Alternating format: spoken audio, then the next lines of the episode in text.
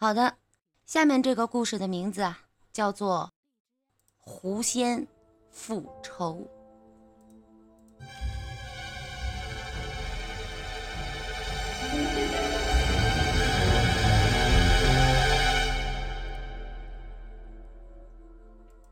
河北遵化道台衙门有一个庞大的后花园，院内花木扶疏，假山重叠，流水潺潺。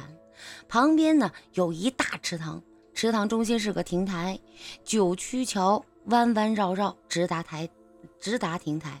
院内花红草绿，小鸟啾啾，老鼠和蛇还有山鸡啊，许多小动物栖息在中间。据传呢，有一千年的老狐狸就住在这院子里。已能化成人形了。有时候呢，是一位须眉皆白的老者；有时候啊，是一位老婆婆；这有时候呢，又是个眉清目秀的小相公；有时候是以飘忽一线的女子，如七仙女降临院中。这白天院中特别的寂寥，一到晚上就是老狐狸一家的天下，阴森森。没人敢去后花园去玩。狐狐啊，素有仙人之称。后花园内有狐仙，据说啊，都很懂礼貌。这逢年过节的，常有这个小银孝敬，还有几盘呃，时令的鲜果。常人与常人交往呢，那位须白嗯须眉洁白的老者，言谈举止啊，爽朗文雅，很讨人敬爱。因此，遵化历任道台呀，都与狐仙交好，和睦相处。一晃啊，几十年就过去了。这秋公调任到遵化任道台。秋公，山东诸城人，出身出身行武，因评判有功，被委为道台。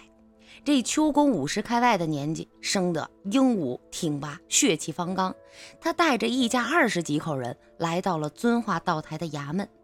前任道台已做好了移交手续，待秋公接任之后，临走，秋公见他欲言又止的，就问这前任是不是有什么事儿要说呀？有何相托？尽管直言。衙门呐，有一个大花园秋公啊，可能也早有耳闻呐。前任道台说：“衙门有个花园，这有啥稀奇的呀？”秋公就说：“说，呃，前任道台就说说这花园里有一徐有一个狐仙呢，在这居住，付了租金的，平时特懂礼貌，知书达理，就还望这秋公能善待这家狐仙。”前任道台诚挚的嘱托说：“不想秋公啊，却哈哈大笑，嘿嘿，哎，道听途说，无中生有，这人世间还真有狐仙不成？有的，有的，秋公啊，您以后就知道了。行，好，如果真有狐仙在此居住啊，我也一定礼貌待之。”秋公口里啊如此呃如此说，心里呀很不以为然。数日后的一傍晚，秋公正在观看一把龙泉宝剑，腾的就有人敲门。轻轻三声，秋公随手打开门，见一须眉皆白的老者就出现在门口。一见秋公，忙将双手一拱，就说：“秋大人好，笑的胡三特来拜访。”胡三。我好像不认识你啊！秋公瞥了老者一眼，淡淡的说：“找我有事儿吗？”“无事无事，我是邱大人近邻，除了道台衙门房，已经住了几十年了。这三年的租金呢？这是。”老者抖开黄色包裹，两只金元宝就放在桌子上。见这黄灿灿的金子一百两。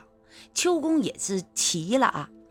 一阵愕然之后，就问：“这住哪几间屋里呀？”我这一家就住在花园花园啊，假山后边这黄金秋公这才猛然记起，你，你是老胡。秋公也齐了，两眼炯炯有神，盯了老人几眼，心里就琢磨：人呢，还是狐啊？确实一时难定啊。狐仙还是彬彬有礼地说：“嘿，告辞。”双手一拱，双脚双脚呢一迈出门外，只是一晃就不见了踪影，害得秋公啊一夜的好想。清晨，秋公腰挂龙泉剑来到了后花园细查，他呀要弄个明白。正逢清明时节，这清风徐徐，一园花木生机盎然，鸟语花香，蜜蜂嗡嗡。这假山池塘流水，一派勃勃生气的景象。秋公兜了一圈，一走走到了围墙旁，正要拉开小门出院而去，只见呢，昨晚来访的那位老人正向小院门匆匆走来，两个人扑面相逢。哎邱大人有闲来比居呀？老人忙说：“呃，我来回访。”正寻不到你家居处呢，哎，正好正好，我去你家看看吧。秋公故意如此的说，老人大喜呀，忙说：“好啊，请随我来。”两个人来到假山旁，老人头一低，钻进了假山洞里，回头招呼秋公就说：“有劳邱大人了。”秋公也想看个究竟，把头略一低，也钻入了山洞。转过两个弯之后，突然呢，前面一派的光明，犹如到了另一个天地当中啊！秋公一呆，心想：“哎呀，想不到假山这边还有如此的去处啊！”这时，老人已打开两两扇的满是铜钉的大门，就说了：“邱大人，请进。”走进大门，一眼望去，是。高厅大厦，丝丝人文的石板路，厅堂很宽敞，摆设着全套的红木家具，古色古香。厅堂后开着一小门，后院人影晃动，男女之声不绝于耳，还是一个大家庭。老人立即吩咐下去：贵客来了，准备招待。侍者奉上香茗，没聊几句，一桌丰盛的酒菜，须臾之间已经摆上了。这菜肴全是山珍海味，有好几味菜，有好几味菜，秋公还是头一次尝到。酒至半酣，老人的妻子啊出来相见，老人就向秋公介绍说：“哎，这是卓妻。”秋公笑了笑，又有儿孙辈的陆续的拜见，喊秋公为秋爷爷。最后是媳妇儿、孙女拜见。一个个那都是生的天姿国色，端庄大方。秋公眼睛都看花了。酒是琼浆，清甜爽口，醇香四溢。这餐酒啊，喝的那是秋公醺醺然的。最后，老人将他送回了寝处。秋公一觉醒来，天已大亮，回忆晚间的奇遇，就像做了一场梦一样。秋公忙完公事儿。去赴这个朋友的私宴，无意中啊，他就说及到了这桌酒菜和狐仙的美貌，害得他一夜，呃，一些友人和同僚啊，也都想见见这狐仙，纷纷前来回拜秋公。每次来呀，都要秋公陪着去后院转转，但是只见花木，哪儿见狐仙呢？如此几次，狐仙也烦了。一天晚间，老人来辞秋公，就说。呃，因家中人员总增多，住宅太小，今已另租了一处，几天内搬迁出去了。秋公就说：“你你这不是付了三年的租租金了？难道我邱某不好相处？非也非也，实在是人丁有增，男女混杂，住处太小，不好啊，再住下去了，租金。”就算了。老人再一次说明道理。秋公沉思后问：“何时搬走啊？”老人弯腰说：“三五天就可搬完。经过两天的准备，秋公啊暗中备齐了许多硫磺、火硝、干柴之类的易燃之物。半夜子时，喊了几十名衙役，秋公亲自指挥，将这许多易燃的物品全放在了假山的四周，然后举起火把引燃，一片火光烧到天明才熄灭呀。秋公悠哉悠哉来到后院，在假山旁四处的查看，这焦臭味扑鼻而来，大小狐狸呀。死伤无数，叫衙役捡到一处堆放，共有九十多头，有的就烧成了焦炭一样，有的焦头烂额，重伤的也都奄奄一息。正在检点间，老人从围墙小门匆匆而入，一见如此场面，脸色大变，猛跨几大步来到了堆尸处，围着尸堆也转了几次。站起时已扭曲了脸型，他踉跄着脚步来到了秋公面前，用手指着，颤声声音就说：“秋秋公，我我与你无怨无仇，你何因杀我全家呀？”秋公坦然的答：“哼，你是异类，又非人类，别人作怪，搅惑人心，死。”足何喜？你你还有人性吗？你老人接着又说：“我去了新宅一趟，已与你说过，几天后就搬走。你因何还要下此毒手？像你如此恶心肠的人，也绝无好的下场。”秋公听后吼道：“大胆，住口！”你这老东西，你活得不耐烦了？你啰嗦什么呀？你还不走？还不走？连你也一锅端了！秋公唰的一声抽出了龙泉剑来。好，我走，你等着吧。老人一晃而去。哈哈哈哈哈！秋公见老人怕了，哈哈哈的狂笑起来。光阴呢？光阴如白驹过隙，一晃数十年过去。秋公一生巡案，调到山东老家的地面上做官。那是明末崇祯年间，天下大饥荒，农民军呢遍地烽烟，群雄割据。秋公遵朝圣旨，呃，朝廷旨意，又兼任了总兵职务，手下军马十几万人，辗转数地。剿抚各地的造反义军，因天下大乱，东平西东平了，西又反。秋公疲于奔命，还要受上司的责骂，说他呀平反不利。秋公心里很烦，他手下许多心腹将佐也叫秋公独立为王，省得听人使唤呢。秋公还不敢贸然造反。一天呢，秋公闲暇无事在这街巷。漫步，一位算命先生手擎着一白布幌子，字号铁口，迎面而来，兜头碰上秋公，直着眼儿看了一会儿，忙倒退跪在地上，倒头就拜，口称万岁。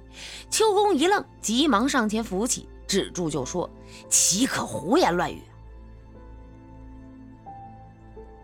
小的阅人多矣，今天呢？”才见到真命天子，你双手悠长，双耳垂肩，面上龙嘴星鼻，双目灵光闪闪，威武英俊，是万岁？没错。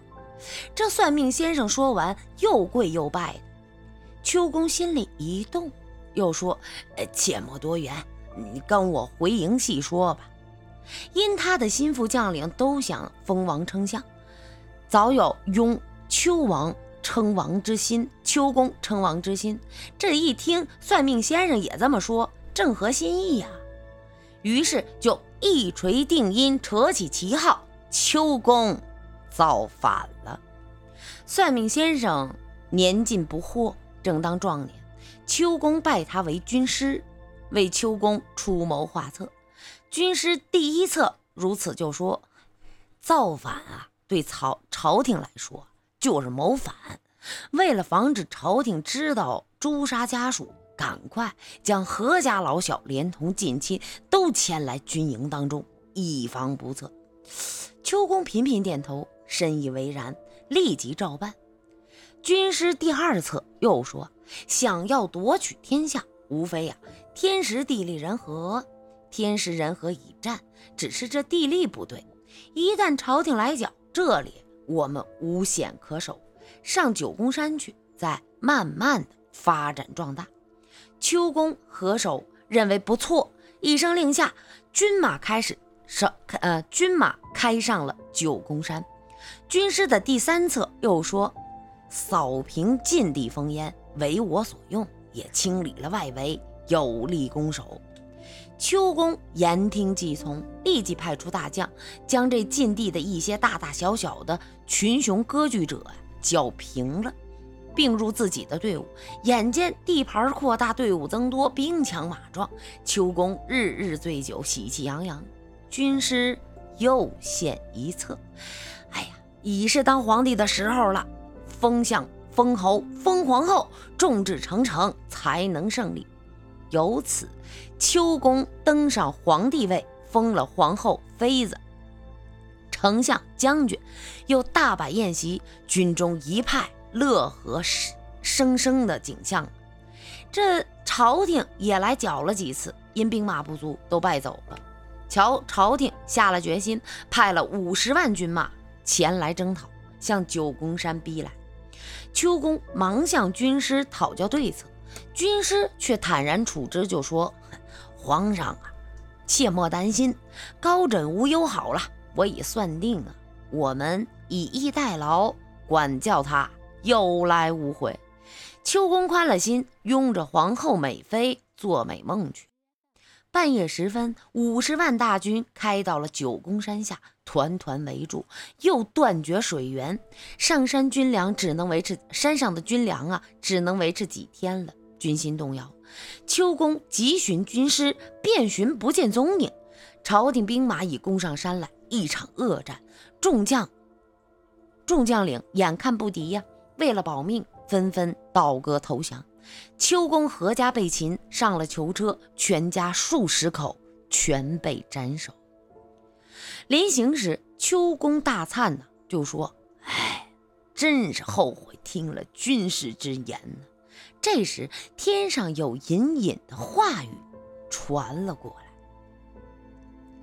报应，这是报应。”秋公猛地抬头望去，只见天上白云间有狐仙老人，须眉洁白，隐隐在云端之中，脸色愤愤然。秋公这才恍然大悟，认错的说。我错了，我不该无缘无故的杀了您老一家呀。成事，可是啊，已经太迟了。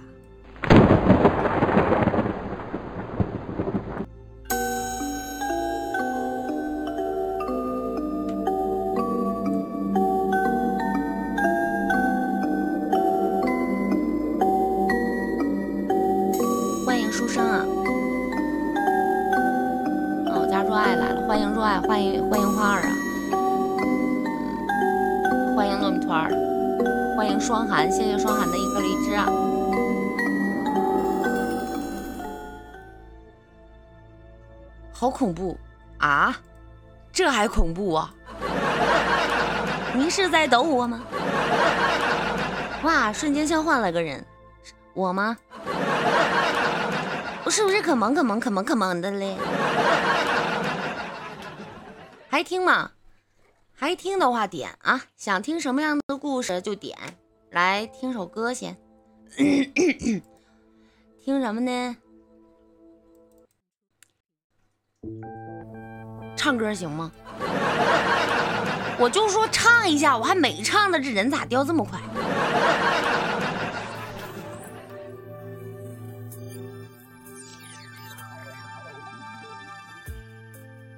有没有真人真事儿啊？有啊，想听真人真事儿啊？嗯，好吧，那咱们一会儿就来个真人真事儿啊。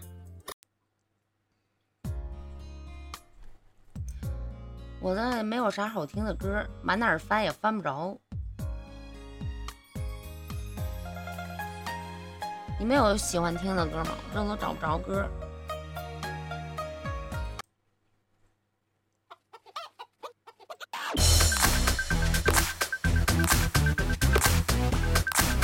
啊，对，我说要唱班歌是吧？行，来班歌啊，唱班歌的唱班歌来，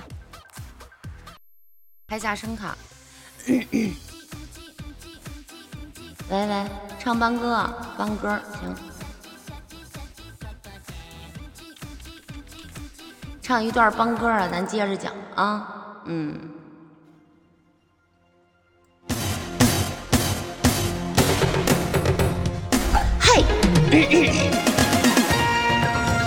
帅不帅？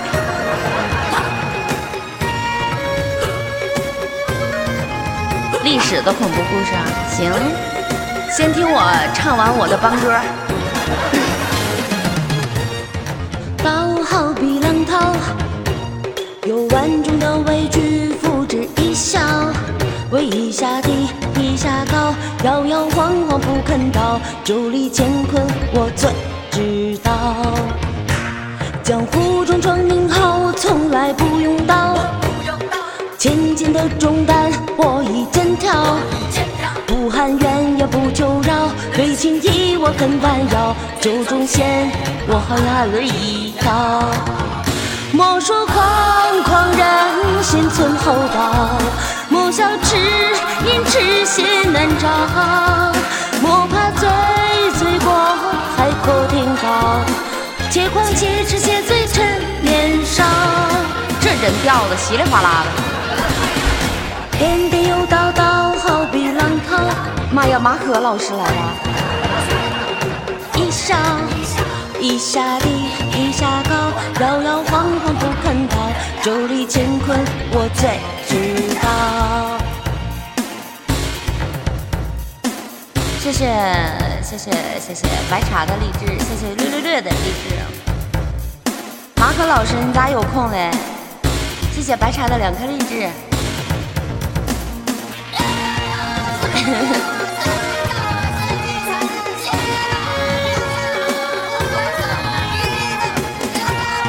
啊，喜欢我是吧？哈哈哒。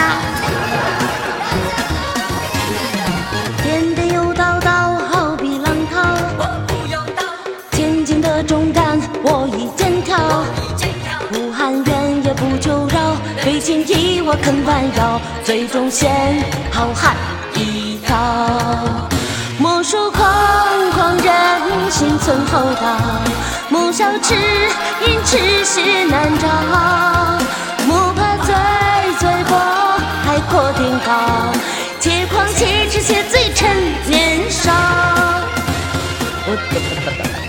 你说什么呢？我发现有人说我坏话，我一首歌唱跑了这么多人吗？我这唱歌有多难听啊？我能把人从二百八十多唱到三十二个？我这也太厉害了！我我哭一会儿，你们别拦着我，这这这，还有那么难听呢？好难过，屏幕放不下，这才是真正的鬼频道，还带鬼哭狼嚎的，是不爹？还有我的新的，我想，马可老师，你是不是说我坏话了？再说了，我这 怎么回事？我怎么知道？我我我就唱了一首歌而已，为什么我从二百八十多人，就将近三百人一下掉成三十个？说你好事儿你说的都是我坏话。说你省布，我不喜欢省布，我不。心疼你，还是我家蛋总好。送你俩字儿，我不。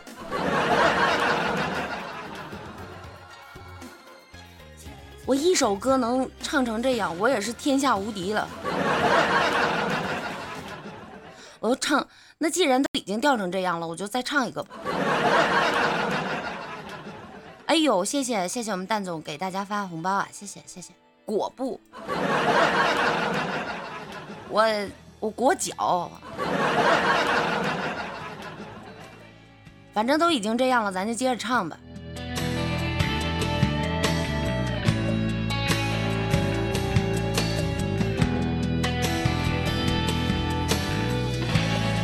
谢谢蛋总。六月六日六十六分，刚过六十秒，我是不是唱高了？风花的沙雕，找不着调了。这是什么伴奏？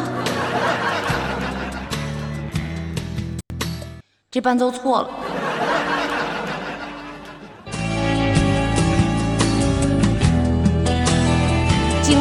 到跑骚，嗯，喂，回来，不讲故事，他们都跑了，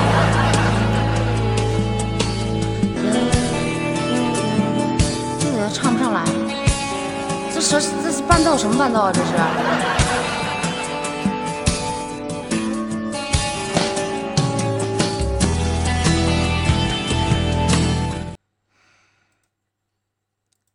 事实证明，他不让我唱歌，我不唱了，行吗？我还是老实的讲故事，行吗？谢谢我喜欢你的一颗荔枝啊，讲故事行吗？我错了，不错，进来就抢金币，欢迎我们的神经病哲学回家，欢迎你。讲，刚才你们说要听啥来着？我忘了。啊，听真人真事儿是吧？那咱讲个真实的故事吧，嗯，我就我，但是是不是真的你就不要问我了，我觉得是真的，但是我说了你们又不，这无从考证的啊，就当真的来听吧，哪有那么多真的呀，是不是？那个讲一个大家就是说是真的，具体是不是真的，这我也不知道，反正就当真的听吧啊。讲个什么呢？讲个。老道帮河神渡劫化龙，姑奶奶和田螺姑娘的故事。啊，老爷经历的鬼打墙，山中的狐狸，山外的狼，哎呦，这乡村鬼故事之狗血，呃，这我觉得不像是真的。好了，这晚上啊，咱也别讲那些稀奇古怪的啊。这个，我回来了，真人真事儿，让不知道是不是？不等别人了，等谁呀？再等这十这十来个都没了。我我今天就晚上啊，推荐位，这我的推荐位太给力，我就唱首歌，唱跑了二百多人。那咱们就那就。咱就讲故事吧，还剩十了，我估计这故事讲完呢，这个也差不多了。我看长不长啊？长了就不讲，还行。这故事讲完，时间也差不多，咱就可以关播了。然后那个大家听一下这样的一个故事，这个我瞅着还行。呃，我这故事没看过啊，讲成什么样不知道，大家凑合听，录个音呢。